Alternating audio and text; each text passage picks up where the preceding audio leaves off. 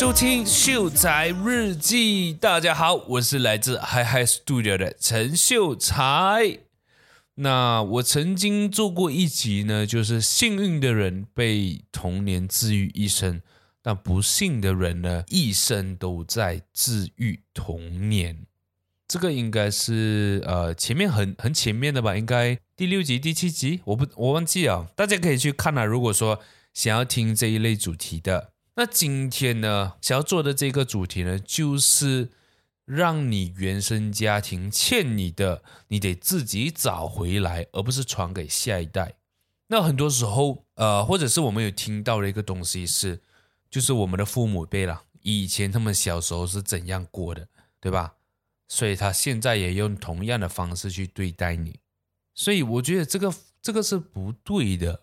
那我觉得很多时候是没有办法，因为你在那个学习环境呢，或者是你在那个环境你所感受、你所认知到的东西，你一定觉得那个是对的，所以你会把这个认知用在你长大之后你的家庭里面。这个我觉得是人之常情呐，因为当你不够认知到自己，或者是对你自己不够有啊、怎么讲，就是不够了解的话，那肯定你会。用这样的方法去对待你自己的家庭，因为这个是延伸下来的嘛。我们来去讲一下，就是你小时候是否被父母打，然后你现在用同样的方式来对待你自己的孩子。哎，首先这句话呢，大家要去思考的一个点是，你小时候被父母打之后，你有变得更好吗？或者是你小时候被你父母打过后，你有变到你父母想要你成为的那个样子吗？如果没有的话，为什么要把这件事情或这样子的一个方式去对待你自己的小孩？除非你跟我讲说你啊、父母打两年过后，你现在是百万富翁、千万富翁，OK，那个我没有话讲，毕竟这个世界就是有钱歹塞，对吧？所以你觉得你这样的方式是可以，但没有几个例子是这样的嘛，对不对？如果说今天你是在这样子的生活，呃，在这样子的环境长大，并不会去造就更好的自己，我是这样认为啦，哈。你或者是你是否小时候因为迷路走丢了家人，而现在总有一种家人会抛弃你的感觉？大家有没有这样的经历呢？那我记我应该有分享过，就是在我小时候五岁的时候，有一次我迷路，然后我就在那边大哭。当然，现在我不会有一种家人会抛弃你、抛弃我的感觉了，只是说这个有可能是一个例子，或者是迷路还不用紧，甚至是走丢一两天、两三天过后才被找回来，那个可能就会比较严重，因为我那个只是一个早上的事情罢了。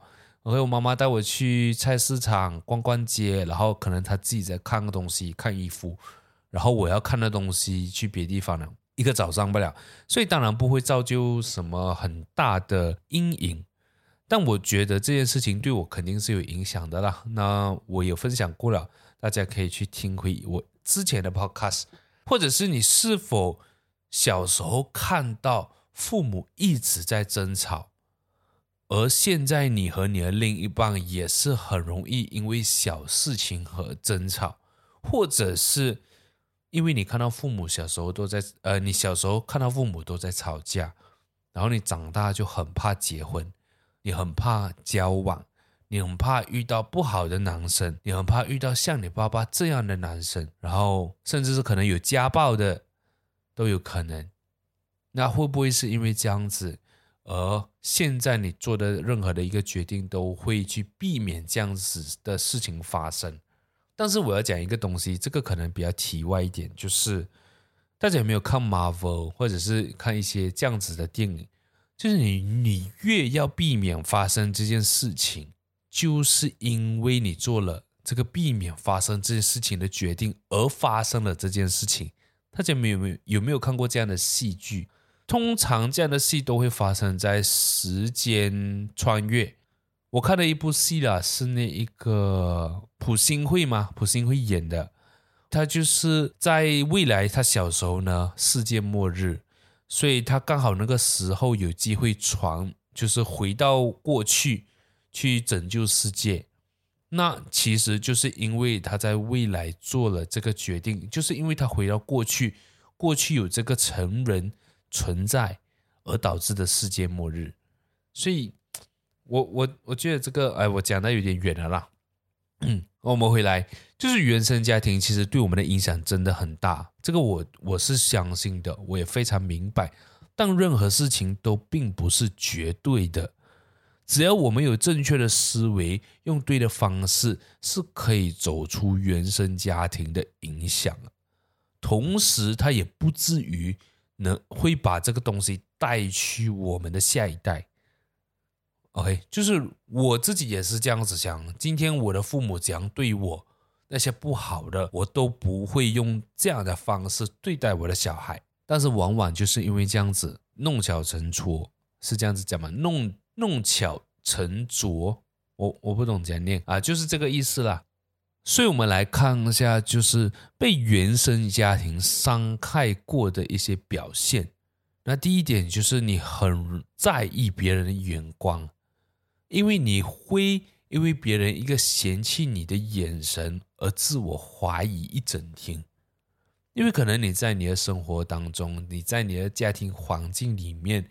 就一直是被骂的一个人，对吧？就是可能父母会觉得你做不好，所以就会骂你、打你也好，还是怎么样。你在外面，就是在家庭以外的环境，你希望得到认可，所以你很在意别人的眼光。那只要别人一个不对的眼神，你就怀疑你自己一整天，你就会焦虑，你就会自卑，你就各种负面的情绪都会来到你的身上。然后再来的话，第二个点就是你会压抑自己的情绪，而你不爱倾诉，这个其实我就蛮有感的啦。其实我现在就很压抑我自己的情绪，因为我觉得这个情绪释放出来是没有效益的。这个情绪释放出来过后，并不能够改善我的现状，然后也并不能够带给人家更好的影响。除非我把它当故事来讲，或者是把它录成 podcast，它是有一个比较正面的效益的，啊，就是可以帮助你，可以陪着你走过你的低潮。但其实你看我在录 podcast，我也没有去很把我很情绪化的这个部分去展现出来啊，对吧？大家应该都有发现，我觉得做 podcast 不应该这样子吧？你一直把你所有的情绪放在麦克风里面，这样听的人会很累，对吧？除了你不爱倾诉之外呢，其实你会什么事情都自己扛。我觉得这个最根本的问题是因为你觉得这个世界上没有人可以帮到你，所以你当然你不会把事情交代给别人或者去分享给别人，让我们一起去做。所以你一定是什么事情都自己扛，你一定是觉得你可以做好这件事情，然后你也应该做好这件事情。这个其实我是蛮有感的啦，我也是觉得真的什么东什么东西真的是必须自己扛。我的想法是这样子，因为没有人可以帮你啊。这个压力我讲了出来过后，我跟你讲说，我在银行里面剩六十七块，请问我跟你讲了这件事情过后，我的银行户口会增会变更多钱吗？不会。那。我跟你讲之后，你的生活会有很正面的影响吗？不会。那基于这两个条件，基于这两个因素，为什么我还要去倾诉？我还要去抱怨？我还要去分享我现在的状况呢？没有必要吧，对吧？这个是我的想法。这个是啊、我觉得就是其中一个表现呐。那再来的话，就是自我认可度差，是。你觉得你做每一件事情都不如别人，那这个其实我就是我一直以来的一个状态。那现在其实我认为是有改善了。我现在就是觉得我自己很厉害啊！如果你听上一集的话，你就会知道，我觉得我自己屌屌的。然后再来的话，就是不会去争取机会。你觉得你自己很差，你觉得都不比别人好，当然你不会主动去争取机会呀。这个就是自我认可度差的一个表现，一个现象。然后再来的话就是不懂拒绝，这个是我也蛮有感的。就是以前我不懂得拒绝人家，人家叫我一通电话叫我喝茶，马上出来；一通电电话叫我做什么做什么，马上出来。那我觉得我厉害的一点就是，我从来没有借过钱，就是借钱这件事情，我一定会拒绝。不是说我狠心还是不帮别人，因为我觉得这个是在害人。如果你今天真的没有钱，你要吃饭，我可以请你吃饭，我可以就是带你去走走，跟你去喝酒也好，还是怎么样子。但是你要跟我要钱，我觉得这是在害你，因为今天就是因为你怎么讲，就是自己管理不上啊。自己的钱管理不上，你才需要钱嘛，对不对？我觉得我这个钱给你，你还是因为你还是会管理不上，那 why not 去找更好的方法？我我的想法是这样子啊，没有代表任何人。然后，呃，你们也不要跟我来借钱，也不要就是叫我请你吃饭了，因为这个还是要看情况的，然后也是要看人的。然后再来的话，就是你会自责，当你被拒绝过后呢？或者是讲说你不想要看到对方失望的表情，所以你不想要拒绝他，这个就是心太软了。你会觉得说，哎呀，我拒绝他，他就很失望，然后可能又帮不到他。所以我觉得这个就是不懂拒绝的，也是一个一个现象了。然后接下来这个呢，就是可能比较直面一点的，就是你逃避回家，因为毕竟你如果说你的家庭环境不好的话，你是不想要待在家里的，就是人之常情嘛。甚至是可能过节的时候，你都不想要回家，所以这是其中一个比较明显的一个现象吧，表现。然后再来就是可能你的情绪波动很大。你会因为一些很小的事情就有情绪崩溃啊，或者是就会大哭啊。那我自己的话，其实情绪波动相对来讲应该并不是很大，但是真的有时候会因为一件很小很小的事情就突然间哭出来。那还好都是一个人呐、没有人在看，我也不想要多讲这这些事情了。然后再来的话，就是你很喜欢去讨好别人。这个其实，在戏里面也很常看得到的。你会看到那些很喜欢讨好别人的人，他其实都是，并不是在一个很好的环境下长大的人。而这个其实不算是一个 stereotype，这个是很正常的。就是因为你状况差，你需要更好，所以你需要去讨好别人。OK，所以是很正常的。当然，就是他其实也看很多原因啊。有些人就是。只是为了要让别人喜欢自己罢了，然后再来的话就是对爱人很依赖，这个依赖是那种为爱情放弃一切、牺牲一切的人。那其实我是我觉得蛮可怜的，但我不是那种嘲笑的可怜，我会觉得说真的很不值得啊。如果说今天你为爱情放弃一切，做一个很自卑的人。处于一个很弱势的一方，但是当我们讲到这里的时候，我们通常都会想到女性，对吧？女孩子在家里帮老公生了小孩，变了黄脸婆，然后就是一直处于一个弱势的一方，很愿意为家里牺牲。哎呀，我不要做工了，我什么都不要了，我只照顾小孩就好了。这小孩才是我的重要，就是我的重心。时间一长过后，你会发现到其实你什么说话权利都没有，所以是我觉得是蛮可怜的。当然，现在是非常倡导，就是女孩子就算生小孩了，还是可以工作什么什么之类的。这个我就不去多讲了，因为这个是正在发生的事情。我也非常 support，就是女孩子有自己的事业，然后不一定是。就是生了小孩一定要照顾全职啊，我讲的是全职照顾小孩，或者是一定要牺牲掉工作还是什么，还是可以同时进行的。那我看到很多很厉害的女人呢，就是那种女强人，她们生了小孩还是一样可以工作啊，甚至是生了小孩过后还可以创立品牌。大家可以去关注一下一个叫 Cherry Squast，我不知道有没有念错，但是她老公呢就是做房地产，在马来西亚很出名的。然后她也是一个妈妈，然后她现在也是有自己的品牌，她也是一个很厉害的女孩子，我也很喜欢她。那我们就讲的有点远。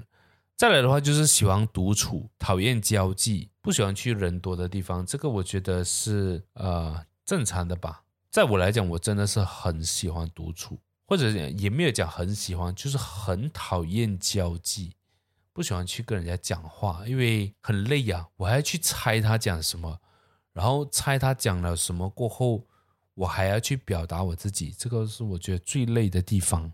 再来的话，就是对于婚姻看法极端，要么就是很极端的渴望婚姻，要不然就是很讨厌婚姻。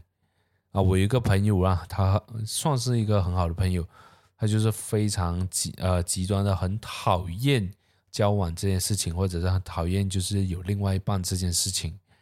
那我觉得，嗯、很可惜啦。啊、再来的话就是对于未来丧失信心，就是对做任何事情都没有任何的期待。你认为奇迹不会发生，我就不要讲到奇迹这么远，呃，这么大了。就是你在做任何的事情，你都不会认为有好的事情发生。这个其实就是对未来丧失信心的一种。然后再来最啊、最广泛的就是缺乏安全感，有缺爱的表现。其实缺爱的表现有很多种啊，包括讨好啊、牺牲啊，这些都算是。就是有可能因为你缺乏安全感，你需要透过交换来去换取这个安全感。那你选择牺牲你的东西，你选择去讨好，你选择你的时间，因为这个最根本的问题就是你不懂得怎么样爱自己。我觉得还是归回到你，因为你不懂得怎么爱自己，因为你在你的家庭长，呃，在你的这样子的一个家庭成长环境下，可能你没有感受到爱。诶，那我不是针对任何一个人，那我是讲说。如果真的你认为你的原生家庭是不好的，那想必你一定是有这样的想法嘛，对不对？你一定是觉得说你在你这个家你没有感受到爱，那可能真的是因为这样子，所以你不懂得怎么样子去爱自己跟爱别人。那我们讲了这么多原因，那我们来讲讲怎么样子去摆脱原生家庭的这个伤害。第一点很重要。That's why 我放在第一点，就是保持经济独立。像我开始讲的，有钱就是呆赛，这个这句话我非常认同的。你有钱，你就是赢了的，所以你一定要有经济独立。你能够经济独立的时候，你就不需要再听从任何人的意见，也不是讲不要听从我，我不想要讲到这么极端。我的意思是说。你不会被他们所讲的话影响啊，这样讲才对，因为可能你在没有经济独立，你还是依靠家里的钱来过生活也好，或者是怎么样都好，所以他们讲的话你一定要听的嘛，或者是他们帮你做的决定一定要跟从的嘛，因为钱是他们出的，对吧？所以你要脱离原生家庭的掌控线。那要这样子脱离经济独立咯，自己在外面找一个房子住咯。但是在外面找房子要不要钱？要咯，对吧？So 再来的话，要保持距离咯。当你有经济独立的时候，你就有能力保持距离了嘛，对不对？啊，能住多远就住多远。你的家在沙拉万，你住在美国啦。如果你有这样子的经济能力啦，我的意思是，所以距离产生美。然后距离呢，你也会去怀念一些，就是父母的好，或者是去想念。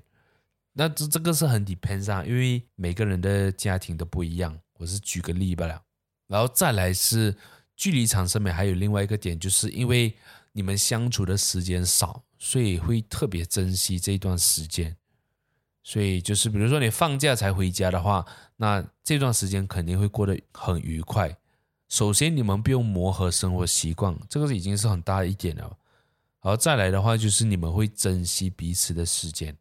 然后再来的话，就是你要转移注意力，你尽量去找一些你喜欢做的事情，或者是可能对你自我成长有帮助的事情。你可以看书，你可以运动，去游泳，去跑步，打羽球。这个是我平常会做的啦，所以我是这样子举例。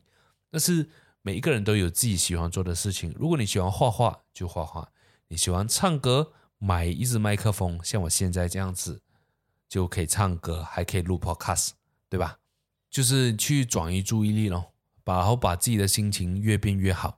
你心情好的时候，你对待事物的这个态度就会不一样。这个是我们要的一个结果。而再来的话，就是摆脱救世主的意识。因为不是所有人生气都跟你有关系，你不需要去拯救每一个人，有些人就是活该。但真的，你你必须要这样子想，你才能够摆脱这些伤害。因为不是每一个人的心情不好都是你的错，你不需要去因为他心情不好就想尽一切办法去讨好他，除非他对你来讲有利益关系啦，啊，他是你的老板，他是你的啊一个摇钱树或者是一个资金来源，OK，可以适当的讨好，我觉得没有关系的嘛，因为毕竟出来这个社会混都是这样的嘛。但是不是每一个人，哎，不是所有人的心情不好都跟你有关系。再来的话，刚才我也讲过了，读书，书中自有颜如玉，书中自有黄金屋。而你只要读书，你就可以更好的了解自己，以及跟自己和解。这个其实是我的一个过程来的。我真的是那个时候就看了一些书，然后也得到一些在对未来的一些灵感。然后，所以才造就今天的我，所以我觉得是很好的，大家可以尝试啦。然后尝试去结交一些积极向上的朋友，因为我很相信一句话的，就是近朱者赤，近墨者黑。这个应该是小学或者是中学就学的一个谚语吧。所以你交的朋友是什么样的，你自己就会是什么样的。那尽量就是交一些能够给你有正面影响的人。或者是去认识，不一定要就是真的很变成好朋友。认识你在那个圈子，你自然就会提升你自己，而你自然就会把自己变好。然后你一定要啊、有就是完整的这个自我认知，这个其实就是我一个我不知道我在 Podcast 讲了多少次，你一定要认知到你自己现在在哪里，什么阶段，什么情况，而你一定要了解你自己的不完美。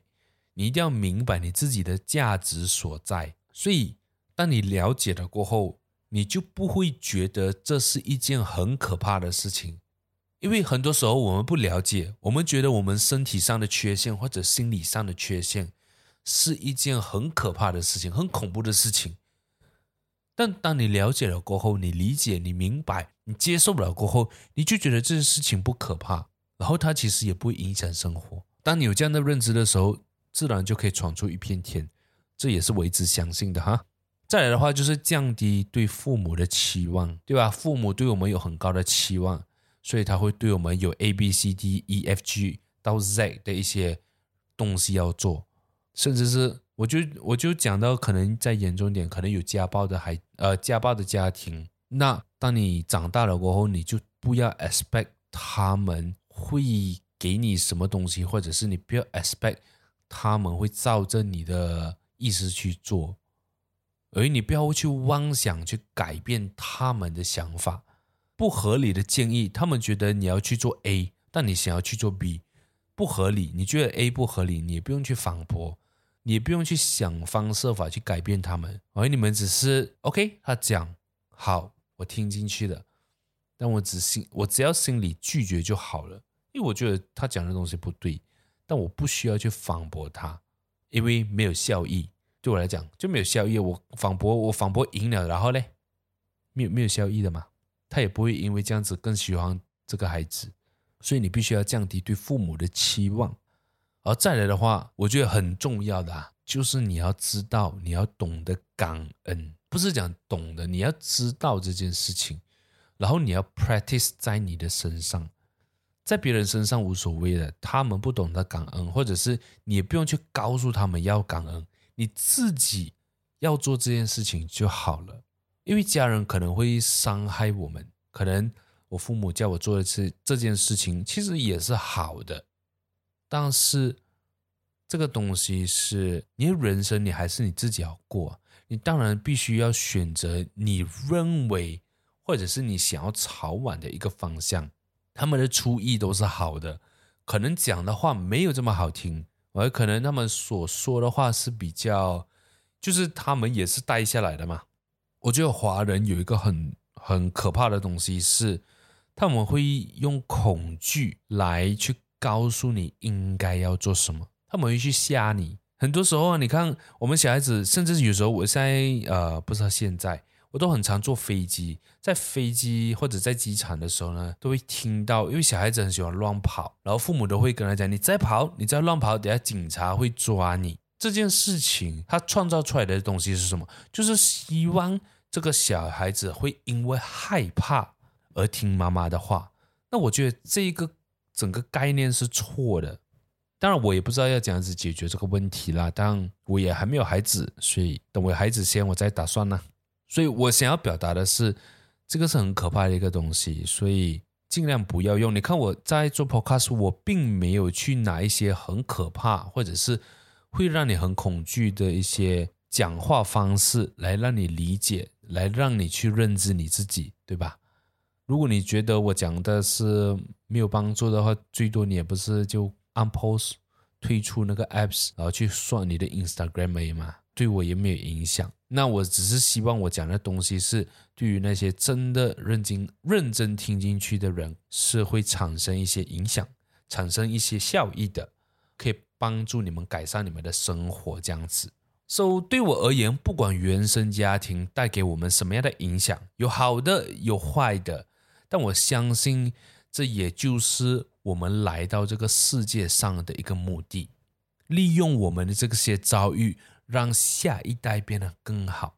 今天我所遭遇的东西，就是要让我体会到这样子做是不对的，这样子做是不好的，所以我不应该用同样的方式去对待下一代。我们不要让这件事情恶性循环了，因为今天我做这个主题也是。因为我到了这个年纪，我身边很多朋友都已经结婚生小孩了嘛，对不对？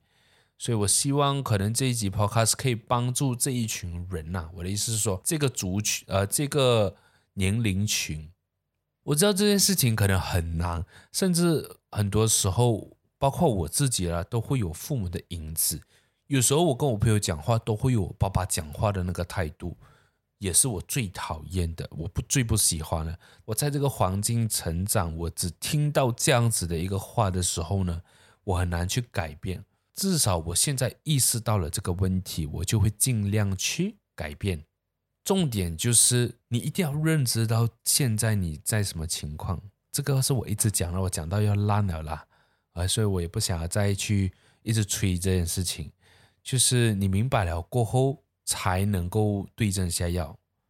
今天就到此为止了，但是不要忘记关注我们 Hi Hi Studio 的 IG h y h y s t u d i o 如果你喜欢我的声音的话那么请我喝一杯饮料解渴让我继续说下去。